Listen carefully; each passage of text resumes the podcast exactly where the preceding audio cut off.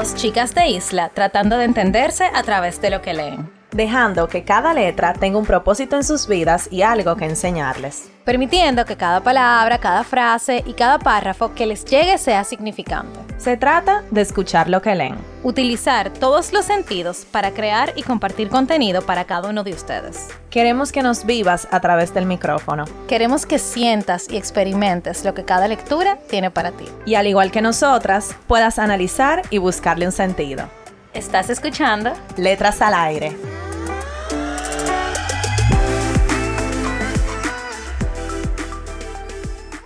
Hola a todos y todas, bienvenidos a otro viernes de Letras al Aire podcast.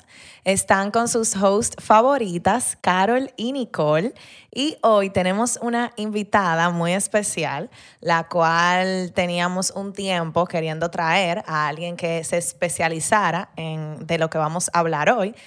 Así que Nicole, Nicole, di hola, di algo.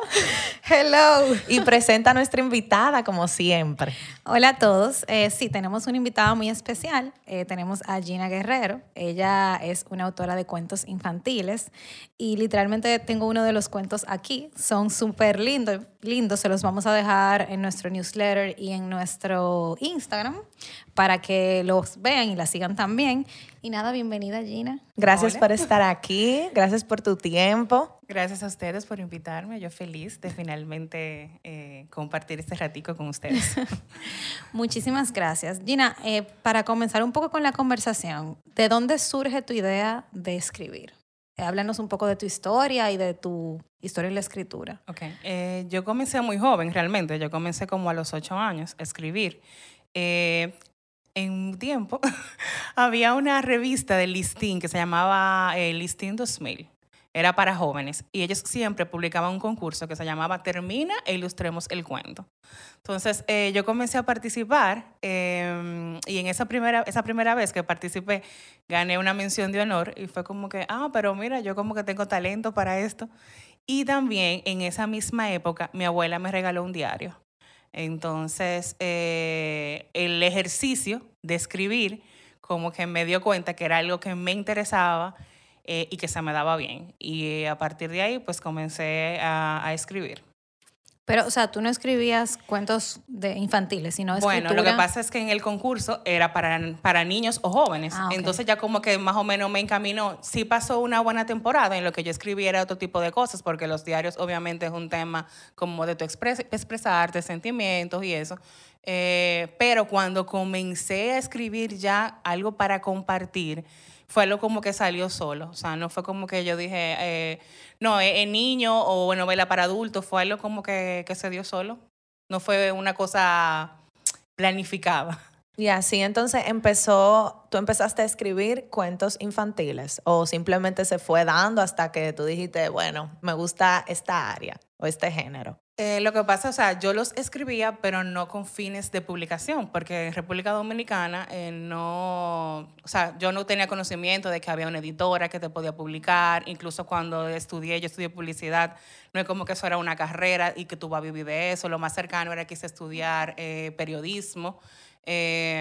entonces fue como que con el tiempo yo fui investigando hasta que di con, bueno, hubo un autor, de hecho, que obviamente no era de infantil, dominicano que eh, leí su novela y me encantó. Y yo lo contacté por redes y dije, mira, a mí me interesa y me interesa escribir eh, literatura infantil, tú puedes leer lo que yo escribí, se lo mandé. Y él me puso en contacto, o bueno, no me puso en contacto, pero sí me dijo, fulana de tal, en tal editorial, ella eso es lo que ella hace. Yo comencé a escribir a la editorial, eh, o a llamar, de hecho, en ese momento la editorial estaba en un proceso de, de venta, no estaban publicando, hasta que finalmente me pude comunicar con ella y me dijo que sí, que le mandara un, borrador, se lo mandé y ya a partir de ahí todo eh, fluyó. O sea que básicamente todo se fue dando. Sí. Eh, tú sabes que ahora que tú dices eso de que fue algo que se, se te presentó, por decirlo así, yo estaba viendo el día de ayer una entrevista de la, eh, de la escritora, de la que escribió Eat, Pray and Love. y ella decía que el proceso creativo no viene solamente de adentro, sino también que uno tiene como musas, por decirlo así, que te llegan y que tú comienzas a escribir y que tú tienes que dejarlas salir. O sea, que tú dirías que básicamente eso fue lo que te pasó en a mi ti en caso, parte. sí, es un tema de inspiración. Hay temas que te vienen, que tú sientes que tienes que escribir de eso. Igual los personajes. Cuando yo voy a escribir una historia, no necesariamente yo sé si es un niño, si es una niña, si es un abuelo, una abuela.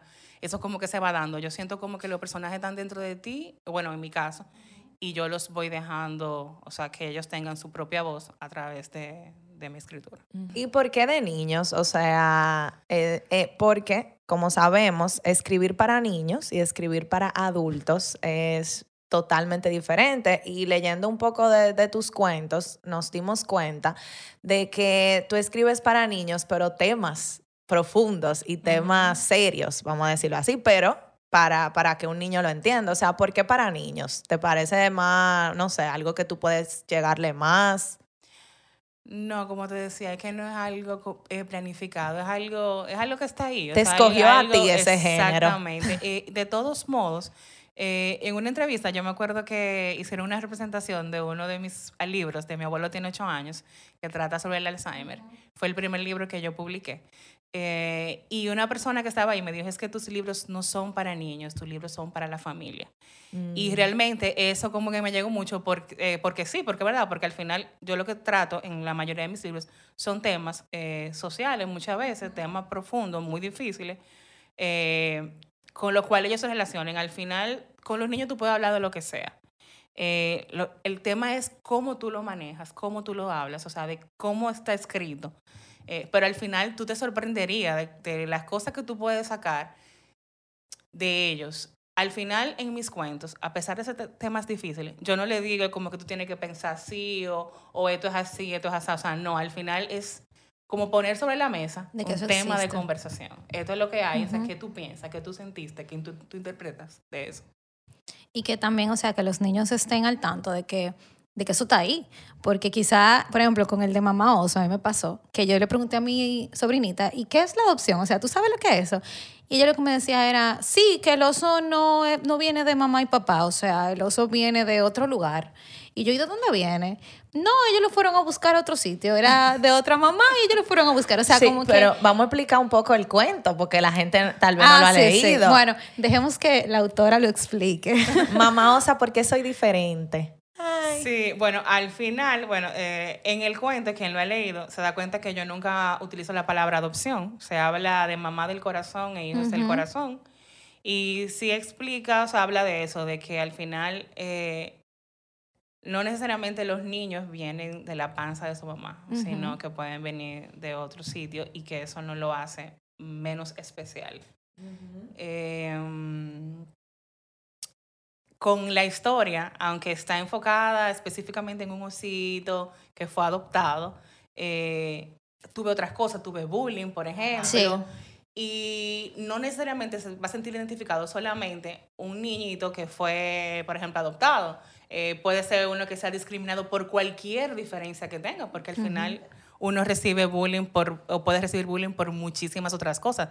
Todo lo que te hace diferente a la mayoría eh, es como blanco, como de público, como para a veces tú recibir bullying. Entonces, en el cuento tú también ves eso y es una forma también de tú conocer otras realidades, porque el hecho de que tu mamá te haya traído en la panza no significa que todos los niños vengan de esa misma forma. ¿Y esta historia viene de algo personal o vino, o sea, cómo surge eh, Mamá Osa? Mamá Osa. Mm, Bueno, no, realmente no. Yo, eh, el primer cuento que escribí, eh, o no que escribí, que publiqué, que como te dije, fue el del Alzheimer. Mi abuelo tiene ocho años. Ese sí, eso fue basado en una experiencia, eh, porque mi abuelita tenía Alzheimer. Y cuando eso se descubrió, es como que, ¿qué es el Alzheimer? O sea, yo nunca había escuchado esa palabra, no tenía absolutamente eh, ninguna idea de lo que era. Y todo lo que conlleva, por ejemplo, esa enfermedad, que tú vas conociendo a una persona totalmente distinta a la que tú vienes conociendo toda la vida, porque el Alzheimer, o sea, o sea, te olvidan, eh, tienen a veces episodios de agresividad, etc. Eh, y entonces por eso yo escribí de ese tema y a partir de ahí, o sea, con ese cuento, sin planificarlo, yo me di cuenta que a mí me interesaba trabajar ese tipo de temas eh, que fueran o sea, temas sociales. Eh, por ejemplo, después se publicó Pelo Malo Quién, que es una niña que recibe bullying por su pelo rizado. El, tema de la adopción siempre me había interesado, entonces como que yo como que me fui enfocando como en esa línea. Y que son, sí, y que son temas, yo diría, que todavía en la sociedad dominicana son muy tabú. O sea, Sí. tú hablas de adopción aquí, primero, el proceso es súper complicado, el que no lo conoce. Y además, es como que, ¿qué? ¿Tú adoptas un niño? No, ¿y por qué tú vas a eso? O sea, la gente te juzga por eso. Y, y, de- y yo vi en tu página que tú tienes testimonios, incluso estuve viendo dos o tres, de personas que, que dicen, por ejemplo, vi una persona que había sido mamá y que su hijo o hija falleció y ellos querían tener otro hijo. Entonces, quizá la oportunidad de tenerlo pues, físicamente no podía por temas creo que eran como psicológicos. Y, o sea, ¿por qué no adoptar? O sea, para mí es una opción. Si yo no puedo tener hijos, para mí la segunda opción es yo adoptar. ¿Tú sabes cuántos niños hay que necesitan, que quieren una familia? Y aquí sobre todo. Mira, yo me engrano ahora porque estoy reviviendo esas entrevistas que hice, porque nosotros también cuidamos el hablar con diferentes tipos de casos de por qué adoptaban. Por ejemplo, está este caso de esa persona que tú dices, pero habían personas que sí tenían sus hijos biológicos y adoptaron también. Eh, otros que no podían eh, de, de esa manera. Entonces, eso también te da a ti la, o sea, esa claridad como de que adoptar no es algo, no es menor, o sea, no es como que mi hijo es menos porque no vino de mi barriga, tú sabes. Eh, y que la razón necesaria de yo adoptar no es porque yo no puedo tenerlo biológico. Hay gente que te dice que están, tienen todas sus facultades de hacerlo de una manera natural Y deciden deciden. adoptar. Sí. Porque hay muchos niños allá afuera que no tienen eh, mamá y papá, porque lamentablemente el sistema o se murieron o no los protegían o lo que sea, por alguna razón, no están con sus padres biológicos y necesitan una mamá y un papá. Ujú. O una mamá o un papá o una mamá y una mamá, o sea, ¿tú entiendes? Sí, que ese es otro tema también. Sí. Eh, el tema de la, del núcleo familiar, yo Y diría. que todas las familias son diferentes. Exactamente. O sea, Son a veces abuela, nieto y qué sé yo, una sobrina. Una tía. Una tía. Claro. Que te cría. Cada realidad es distinta y eso es lo bueno que los niños sepan que tu realidad, eso es una cosa chiquita, un círculo, pero el del lado es completamente distinto. Y no porque sea distinto el tuyo está mal. Y tú sabes, bueno, hablando de, de ese, que fue el que Nicole y yo nos leímos, eh, a mí me encantó una parte en donde el osito le está diciendo a la mamá como que él no se siente especial y eso. Y ella le dice, es que tú eres único porque yo te escogí a ti. Ajá. Entonces, al final, eh, me, me llega mucho y se lo dije a Nicole, que a mí se me aguaron los ojos, o sea, yo no, no tengo eh, alrededor experiencias eh, de ese tipo. Pero, como tú dices, son temas para la familia. O sea, yo que no tengo hijos, eh, me puedo identificar con cualquiera de esos temas que son tan importantes, uno hablarlo, y de esa manera tan simple, porque eso es lo chulo de los libros para niños, que, que son tal, bueno, y, y de, de cómo tú los escribes, de que son temas difíciles, pero de- en una escritura simple. Y yo creo que eso es demasiado valioso. Mm, Igualmente, por ejemplo, eh, también Gina nos estuvo mandando un, un animado de- del coronavirus. Y para mí también eso, eso tuvo aperísimo, eh, porque es un tema muy difícil y como un niño se lo, se lo, lo puede entender eh, a una edad que, que tal vez no sabe ni hablar bien, por ejemplo. No, y que con ese tema del coronavirus que tú estás diciendo, señor, o sea, los niños respetaban más ponerse su mascarilla que los adultos. O sea, un niño entendía que se tenía que poner la mascarilla y salía de su casa con su mascarilla puesta. Y nosotros dando pataleta, que no me la quiero poner, que no me la quiero poner. O sea, mi jefa me hizo un cuento de su hija, donde ella decía, me contaba que ellos tuvieron que durar como ocho horas en un aeropuerto y su hija en ningún momento se quitó la mascarilla, ni estaba incómoda. Y ella estaba como que, Dios mío, yo me la quiero quitar. Pero si ella la tiene puesta, yo la tengo que tener puesta. Claro. Es que yo creo que los niños nos enseñan mucho a nosotros. Eso es lo que está Porque vienen sin, sin layers, o sea, vienen así ellos. Ellos son sí, ellos. Lamentablemente somos nosotros que los dañamos. Ajá, so- Porque, por ejemplo, un niño no nace siendo, ah, específicamente hablando del bullying, no nace siendo eh, un bulleador. Eso lo aprenden. claro. Claro. Eso de que mira fulanita esto, no sé qué, eso lo escuchan en su casa, eso lo aprenden. Entonces... Eh, sí. Es una página en blanco, Sí, realmente. te iba a decir, eh, que me vino a la mente cuando estabas hablando, que, por ejemplo, co- con lo del tema eso de que tú puedes utilizar también o sea, los libros para explicar algunas cosas. Hubo una familia eh, que ella tiene un niño adoptado y en su colegio, para el mes de la familia, como que le pusieron a hacer como una historia eh, de su familia. Como tipo un árbol genealógico. Mm, bueno, pero eh, contado en un cuento. Ah, ok. Entonces la mamá lo que decidió fue, como su niño era adoptado, fue llevar el cuento y utilizar el cuento de mamá Osa para contar la historia de cómo estaba conformada su familia del niño. Eh, y con el tema, por ejemplo, que tú decías de que, bueno, en este caso en específico del osito, yo con todas las historias trato de utilizar mucho o cuidar mucho los detalles, de que cada detalle realmente lleve el mensaje que yo quiero llevar.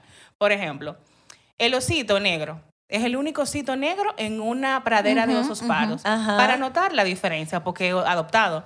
Pero la realidad es que aquí en República Dominicana, eh, no sé si en otras partes del mundo es igual, cuando tú llenas los formularios para adopción, eh, tú puedes poner si tú quieres que sea una niña, que sea un niño, que sea que se parezca a mí, o no, a mí no me importa que no se me parezca a mí, puede ser, o sea, que puede, por ejemplo, la, señora que tuviste el video, que su niño se había fallecido y adoptaron después, eh, la niña es de origen haitiano y ellos son, claro, a ellos no le importa pero el que está afuera sí se da cuenta, espérate, esa niña no vino biológicamente, ¿tú entiendes?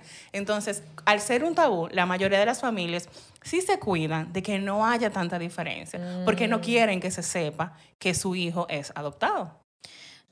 Yo, creo que también eh, lo que yo he podido ver o ver del tema, que también para no hacerle tanto daño al niño, porque también eh, los niños, como sabemos, preguntan mucho. Entonces ven a estos padres que son de color blanco, por decir, y ven a este niño morenito y van a decir, ay, ¿y por qué tu mamá es blanca y tú eres de este color? O sea, como que quizá para también protegerlo a él de ese mismo bullying que le pueden hacer. Pero lo que pasa es, eh, bueno, y yo creo que no estamos yendo muy profundo en el tema de la adopción, que tampoco, ¿verdad?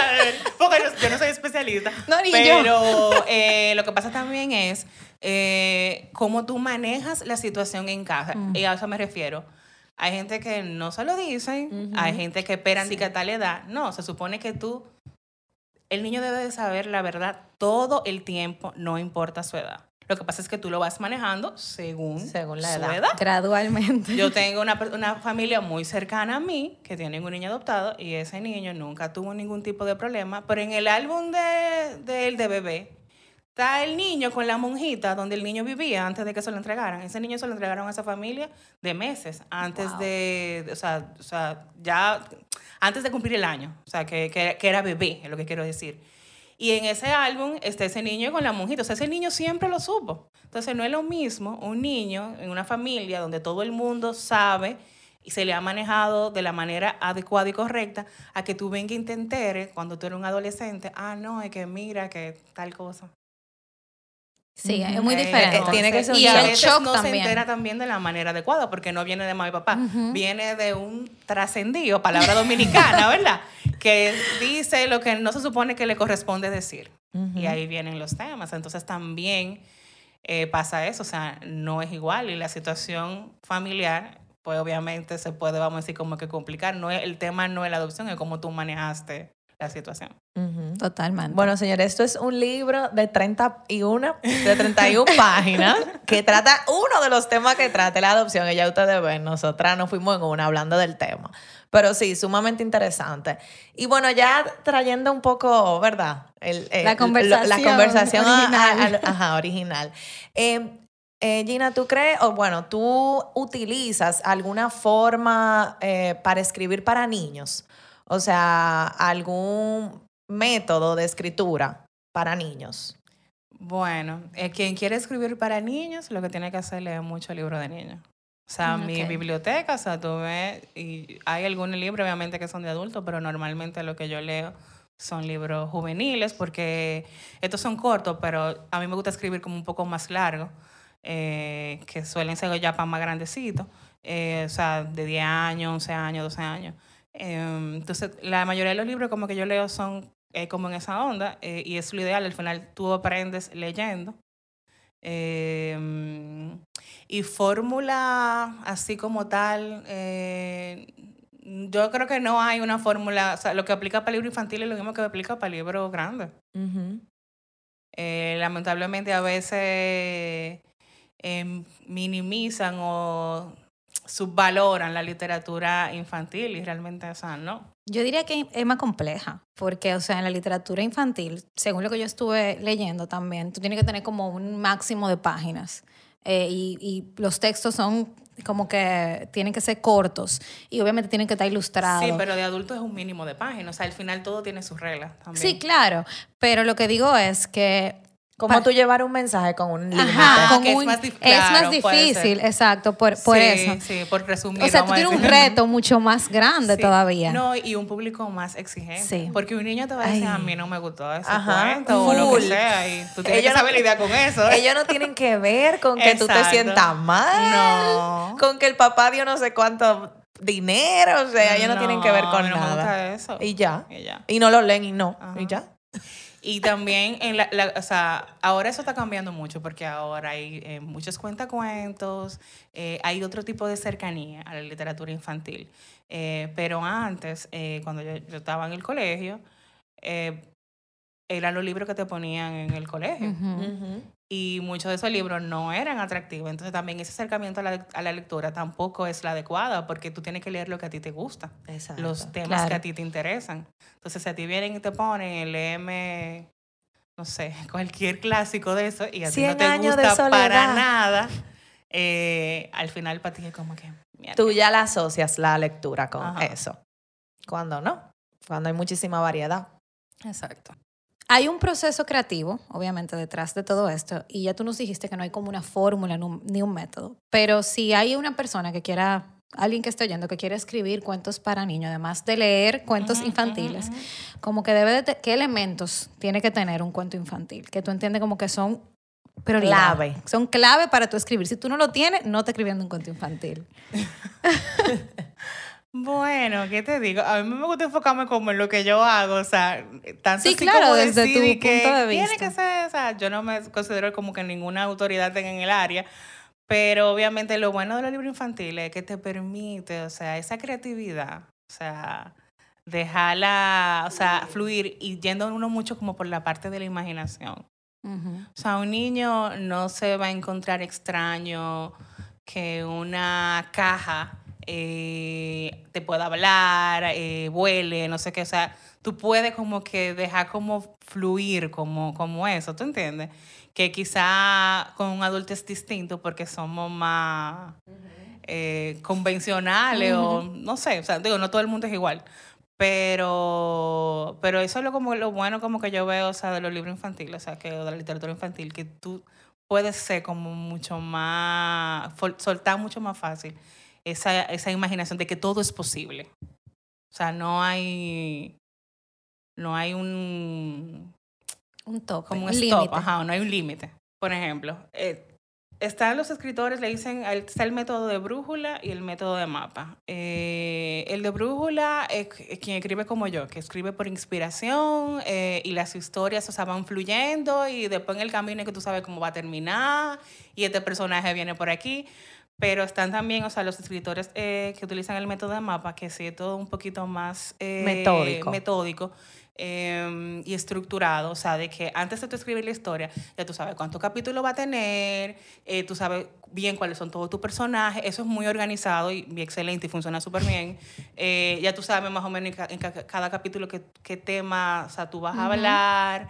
Eh, sabes cómo, vas a terminar, cómo va a terminar la historia y cómo empieza. Entonces, pero al final eso es de cada quien. Igual no es lo mismo una persona que escribe, que escribe por inspiración a una persona que tiene eso como un trabajo. O sea, yo leí un libro, por ejemplo, de Stephen King que me gustó mucho. Eh, no me acuerdo el título, sorry, porque yo tengo una memoria fatal. Yo creo que yo me olvido de lo que yo escribo. en serio. Entonces, pero él decía, o sea, eh, aparte de que sí, un poco más organizado, el, el tiempo que tú tienes que dedicarle a escribir. Tantas horas diarias. Yo escribo ocho horas diarias, porque ese es su trabajo. Sí, o sea, no yo no writing. podría hacer eso, ¿tú entiendes? Porque en el momento que ya tú me, que tú no me estés dando esa libertad y esa flexibilidad, ya para mí no está como tan cool. Claro. Pero yo no vivo de los libros. Eso yo te iba a preguntar. Que si, o sea, si tú vives de los libros y si se puede vivir de, de los libros aquí. Sí, hay gente que sí. Yo tengo, eh, por ejemplo, eh, mencionábamos fuera de, De micrófono. de micrófono a Yada Mirón, que es una de las más reconocidas aquí en República Dominicana en el tema de los cuentos, y ella es su trabajo. Ella vive de eso. Entonces, al final, o sea, sí, se puede. Lo que pasa es que depende, o sea, es complejo. Son muchos factores. Es complejo, no es como ser contable. ¿Tú entiendes? Pero es No, complejo claro. por, por ser aquí o es complejo ya de por sí, de- del tema de, de vivir de la escritura.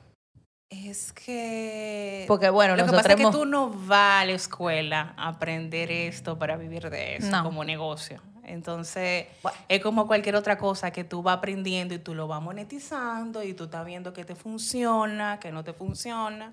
Entonces, quizás no todo el mundo tiene también esa capacidad, porque algunos estamos para que nos empleen y hacer un trabajo tal, y esto me degenera tanto. O sea, esto también eh, tiene que ver con un tema de tener esa creatividad y ese emprendedurismo y tú sabes, es un poco complicado y la verdad es que el mercado editorial en República Dominicana también es pequeño. Eh, y cuando te digo pequeño es porque quien se va por el modo convencional, o sea, hay que dos editoriales eh, y que te publican infantil, no te publican Claro. literatura también eh, para adultos. Pero también que tú le ganas eso, o sea, el porcentaje de venta y cuánta gente compra esos libros.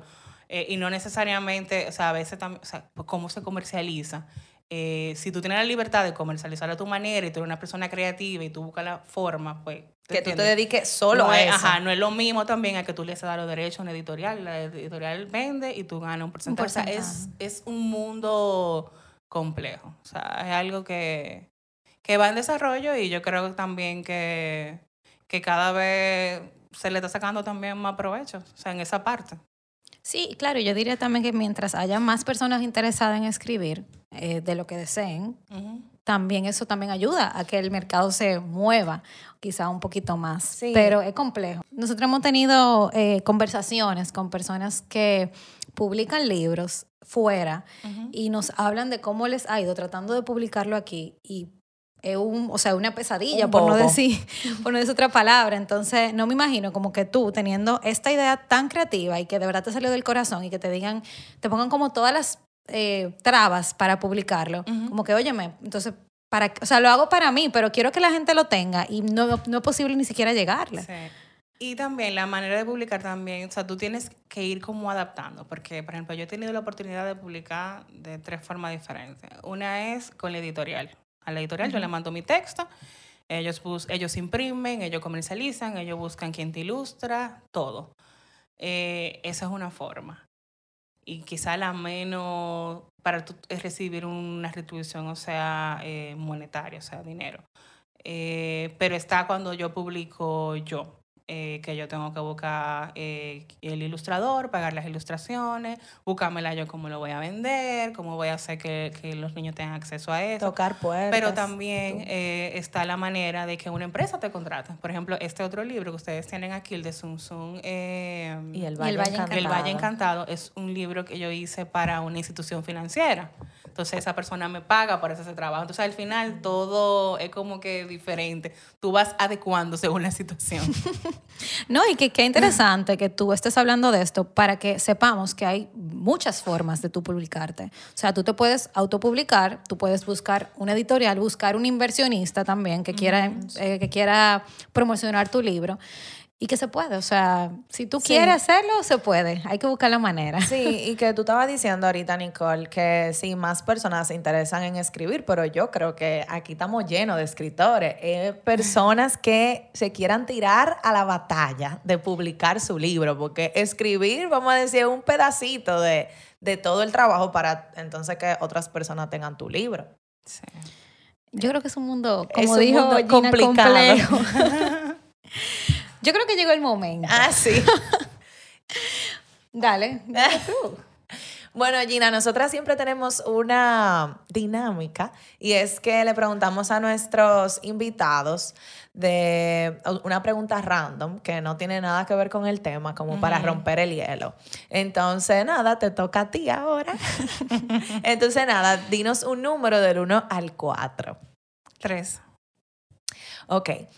Si tuvieras la atención de todo el mundo y de todos sus millones de habitantes, ¿qué mensaje le, le darías? Wow, pero eso fue una maldad. Tú sabes que a mí no me gusta ser el centro de atención de nada. Ay, a mí tampoco. Yo odio eso. O sea, yo odio que. No, no, no. que la no, gente te esté mirando. Lo odio. O sea, que a ti no te gusta que te canten cumpleaños. Eh, Ajá. Eso, eso le pasa a la gente que no le gusta ser Hay dos tipos de personas. Lo que le gusta que le canten cumpleaños y lo que no. Eh, Yo qué así. sé yo, yo me adapto. Pero en realidad, o sea, de verdad no me gusta. O sea, por ejemplo, lo de escribir. A mí me encanta escribir, manejar el proyecto, pero no Hablar. la parte de la actividad, no sé qué. No, no, no, no, no, no. no. Yo no, no, o sea, no me gusta ser el centro de atención. Pero un mensaje importante, así como algo como importante, eh, que yo pudiera Que todo el mundo te esté te, esté atendiendo en ese momento. Ay, pero pero yo no- no póngame nerviosa. Pero espérate, no es que tengo que decirlo como yo lo diría, ¿verdad? No, no, no. No, no. Eh, no, pero por ejemplo, algo importante que yo creo que es bueno como que todo el mundo sepa eh, y que ser un- es un mensaje que, bueno, mira, si lo único que tú le puedes decir a alguien es eso, eh, con el tema del respeto. Señores, mira, eso del respeto ajeno es la paz, eso es la realidad. Si todo el mundo se enfocara en el respeto, nadie tuviera problema con nadie. Eso es verdad. Bueno. Nadie. Eso es verdad. Entonces yo creo como que sería algo como por esa línea que tuviera que ver con el respeto. Yo creo que eso es el, la panacea de todos los males. Bien importante ese mensaje, realmente. Y siguiendo con la conversación, eh, ¿tú tienes como alguna influencia de como que tú puedas decir, no, qué sé yo, alguna película que tú hayas visto, algún autor que te haya como motivado, eh, que tú quizá no puedas compartir? No, o sea, yo no sigo realmente ninguna influencia porque yo escribo mucho de lo que siento y de lo que me surge y de lo que me nace o de lo que yo quiero expresar. Yo creo que escribir, fuera de lo que tiene que ver con publicar y publicar historias, escribir es como terapia, Sí. es terapéutico. Entonces yo me llevo mucho como de lo que yo siento. Sí te puedo decir autores que me gustan mucho, pero no como que yo... ¿Qué te influencia? Ajá. Eh, por ejemplo, David Williams, que es un escritor inglés. Todos sus libros, o sea, me encantan. eh, y para muchísimos papás yo sé que pueden ser como que, o sea, papá un poco Estrictos. straight. Eh, puede ser como que, ¿y qué es lo que este libro le está diciendo a mi hijo? Porque, por ejemplo, él tiene un libro de un niño que se quiere poner vestido. Mm. Y no es como que sus libros son de que de eso tampoco, esa, esa misma onda. Pero cuando te digo Temas que- difíciles. Ajá. Sí, pero más es la manera de escribir en el sentido de que con sus libros tú te ríes, tú lloras, tú coges pique con los personajes. O sea, y pasan cosas. El primer libro que yo leí de él resultó que era una tía que había hecho algo como para matar a los papás de un niño que no Ay, sé Dios qué. mío. Y tú dices, ¿what? Pero es buenísimo. Eh, le- le- David Williams. David Williams. David Williams. Son libros grandes, o sea, son para niños un poquito más grandes, pero son chulísimos, de verdad. Lo vamos a anotar para leer. Pero es lo que te digo, no todo papá está abierto y va a entender como que... ¿Qué es lo que está pasando aquí? Sí. Gina, y de los libros que tú has escrito, eh, queremos saber cuál es tu favorito. Sí, que no sea Mamá Osa, para que nos cuentes un poquito de- del libro y, y nos digas, no sé si hay alguna historia detrás o algo así. Em, Tu favorito no necesariamente en, en contenido, pero tal vez como en un todo. O sea, en, en como porque, porque te gustó escribirlo, por la manera en que te inspiraste o de qué te inspiraste. O sea, algo, un libro que tú hayas escrito que signifique mucho para ti. yo creo que el que más significado tiene fue el primero que publiqué. eh, y no tanto por ser el primero, sino por el tema de lo del Alzheimer, porque es algo con lo que me sentí muy identificada. Creo que fue muy, muy bien logrado realmente. Eh, como que fluyó, fue súper fácil y de hecho, ese yo creo que es el único como que yo he escrito así como un poco más estructurada, como el que le mencionaba ahorita, como del El tema primero, de- que, que- Metódico. Ajá, porque Ironía, que Ajá, es el primero. Porque por el tema también, o sea, eh, del Alzheimer, como que yo tenía que tener muy claro como que qué yo quería decir. Yo saqué, basado en mi experiencia con mi abuela, bueno, ¿qué, ha- qué hace una persona con Alzheimer? Esto, esto. Entonces fue como que quizá el más así, como enfocado. Eh, ese. Y, pero, sin embargo, yo creo que ese no es como que el más popular. Yo creo que el más popular, y por ejemplo, de los que yo tengo que editorial, el que más se vende es el de eh, Pelo Malo Quien, el de la niña que sube Y nos puede contar un poquito de qué se trata.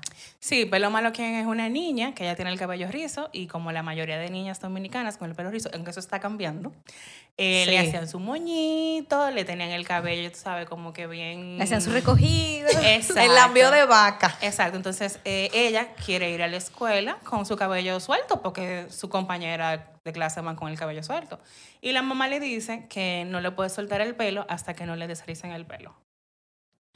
Eh, y también, eh, ¿qué pasa? Que la edad que ella tiene todavía es un poquito pequeña para Ujú. desrizarle el pelo. Sí, porque esos son Entonces, unos como químicos, que, ajá, y como que aguántate ahí, que todavía tú no puedes. Y ella no entiende eso. Aparte, a ella le gusta su cabello y ella se las ingenia para cortar todas las colitas y que llegara la manera de que obligado ella tuviera que ir con el cabello suelto. Entonces le hacen bullying en el colegio, comienzan a relajarla. Mira, yo no veo la pizarra con tu afro, whatever. Eh, y al final es esa. Wow, se me fue la palabra. Pero esa lección de que en vez de enseñarle a, a la niña que ella tiene que cambiar algo para lucir, por ejemplo, en ese caso, la melena, eh, enseñarse, enseñarle, perdón, a amarse como ella es. O sea, es, es más o menos como, como eso, o sea, de que ella es bonita con su cabello rizado, ya no tiene por qué tener el cabello laseado, porque hay gente diferente. Y, y, y está bien. Entonces, t- es más o menos por ahí que va la historia. Es en una escuela, que aquí han habido muchos casos así con temas en escuelas. Es increíble cómo es un Eh, a los tema. niños, por ejemplo, varones le corta, no le dejan que tenga el cabellito un poquito Largo. tienen que cortárselo, pero a los de cabello lacio sí, porque Sí. le hacen honguito y no sé qué. Entonces, por ahí. Wow, Sí, muy eh, chulo. Sí, ese tema del cabello aquí todavía sigue siendo como un tabú. Y mira, que lo primero que yo te dije cuando te vi, y no, no hablando del, del estilo del pelo, sino que, por ejemplo, eh, Gina tiene el, el pelo como, es un tono azulado, ¿verdad? Ajá, azul. Y, o sea, eso está perísimo. A mí me encanta. Pero tú vas, tú ves una gente, o sea, en el colegio, tú ibas, veías a alguien con el cabello rosado, no te lo tenías que quitar, porque tú No no te puedes tener el cabello. Tú estás distrayendo, que era lo que decían, a todos los temas con tu Ajá. pelo. ¿Qué es eso? Ajá. O sea, de verdad, eso es loquísimo. Y eso ha cambiado mucho. Mira, yo me quería poner el cabello azul eh, cuando estaba en la universidad. Y nunca lo hice. ¿Por qué? Por lo que les mencioné ahorita. A mí no me gusta llamar la atención. A mí no me gusta que me miren. Y yo decía como que, conchale, pero yo me pongo los cabellos azules. Y eso como un foco en la cabeza. Mírenme. Y nunca lo hice. Y en pandemia, eh, yo dije, pero ven acá. Nadie me está viendo. yo- no, no fue porque no me estaba Ah. viendo. Yo, pero ¿y por qué, qué? O sea, me pareció como tan estúpido porque tú vas madurando, evidentemente. Y claro, eh, 20 años atrás no es lo mismo que ahora. Eh, ahora, y me di cuenta, o sea, de lo mucho que hemos avanzado en eso. O sea, yo ando con mi cabello azul y nadie, nunca me ha mirado raro, nadie se me ha quedado mirando, nadie me ha dicho lo contrario. Cuando recibo comentarios, ay, qué chulo tu cabello, me gusta tu cabello. Eh, y eso ha cambiado. O sea, Sí. ya la gente, tanto con eso como con muchísima otra cosa. Y tú sabes, tú sabes, parte, de- creo yo, de por qué ha cambiado, es que se hace, por ejemplo, algo pasa en cualquier sitio público y eso se hace, o sea, todo el mundo con la garra para afuera con ese tema. Eh, y creo que con muchos otros y por eso también in- influye en que cambia, porque ahora, para bien o para mal, uno tiene una voz muy fuerte en las redes sociales que Ujú. mueven montañas en este país, bueno, y en cualquier lado. Le tienen mucho miedo a las redes. Bueno, que la verdad que Sí, eh, mue- mueven Mueve- masa sí, mueven. con todo. Ok, vamos a Soy terminar con otra pregunta. Entonces quedan tres, del 1 al 3. Bueno, eh, ¿tú fue que, fue que dijiste? Ok, de 1, 2 o 4. La uno. ¿Qué es lo primero en que te fijas cuando conoces a una persona? Mm, Pero físicamente. No, o como tú quieras, como tú quieras. La vibra, a mí me gusta la gente como que chilling, bien, noble. A mí no me gusta la gente muy, tú sabes, muy. Muy cosita. Ay, no, güey. Como que esta gente. Ay, voy a hacer otra cosa dominicana. Esta gente como que estoy leyendo y nada de bueno. Ajá. O sea, no, como que chilling, Y bien. tú tienes relax. esa vibra. O Ay, sea, la vibra de, la- de- de ser chill. Gracias. Y me gusta mucho la autenticidad de la gente. O sea, es que yo odio la hipocresía. Cero yo creo que eso es lo que yo más odio en la vida, la hipocresía. O sea, a mí me gusta como que lo que tú estás viendo, eso es lo que es. Y yo creo que tus, tus cuentos se parecen mucho a ti. o bueno, lo que hemos leído, se parecen a ti. sí, el, el contenido y la forma, la forma de contar. Obviamente eres tú que lo escribes, pero sí, es como. Ay. Ay, no. No, dilo, dilo. Que cada perro se parece a su dueño. Pero es verdad. algo así, algo Sí. así. No, y Gina, sí. y tú te ves así como que de verdad, perdónenme lo que voy a decir, pero lo tengo que decir que no quieres que tú no quieres que nadie te Te joda. Ajá, ah, wow, pero tú, me- tú me estudiaste muy bien. literal. Mira, tú me estudiaste muy bien. es como lo que te decía el respeto, señores, que cada quien, hay que dejar a la gente que viva como quiera vivir, siempre y cuando no afecte, ¿verdad? Eh, el bien común, Ujú. Hay que respetar. No. No. O sea, yo siempre digo, señores, yo no me meto con nadie para que no se metan conmigo. Exacto. Es así. Totalmente de acuerdo contigo. Y nada, o sea, yo creo que me- el mejor mensaje que ese no hay. Entonces, nada, Gina, gracias por estar aquí. Eh, pueden seguir a Gina en sus redes sociales como arroba. Gina Guerrero, que es eh, con Y. Y, después Y latina, N. Ya ustedes saben, ella tiene muchos cuentos infantiles para niños con temas difíciles, temas importantes y que debemos tratar y hablar en familia y con nuestros pequeños. Así que quien le interese saben dónde encontrarla. Pueden chequearla en YouTube también, Ah, sí. que, que ella tiene sus cuentos animados. Y ella ahí. tiene su página también que está en el intralinks de su cuenta de Instagram. Sí, no está actualizada y también en YouTube yo no tengo todo eh, realmente eh, animado. Eh, ¿Dónde podemos comprar tus libros? Bueno, los de Santillana están en la tienda de Santillana. Eh, hay algunos que tengo de venta yo, como el de Mama Osa y el de Prohibido entrar a la cocina, que en esa yo trabajé el tema eh, de la igualdad de género en las profesiones. Eh, sí, de que cada quien puede hacer lo que quiera, no importa si tú eres niña o niño. Ay, qué chulo. Eh, y, eh, por ejemplo, el, el de Sun Tsun que tienes a mano, ese libro es gratuito, eh, se puede descargar de la página de Banco Popular, o sea, la, la, la página de ellos. Ese, hay un cuentacuento también que está en YouTube, me parece, eh, del cuento. Y, y ya, ah, y ahora voy a sacar uno también. El mes que viene se va a hacer el lanzamiento de Yamila tiene miedo, que fue un cuento que se hizo para la Fundación eh, Tropicalia. Ellos tienen en Miches un campamento eh, que se llama Soy Niña, Soy Importante. Trabaja eh, con esas niñas de, que viven en zonas vulnerables y también va a ser un cuento gratuito. Es un cuento que cuenta más o menos la realidad de esas niñas que viven ahí. Wow, Muy chulo. muy chulo. Así que ya saben, imperdible, la autora Gina Guerrero. Nada, Gina, gracias por estar aquí. Y señores, ya saben, nos escuchamos el próximo viernes. Bye.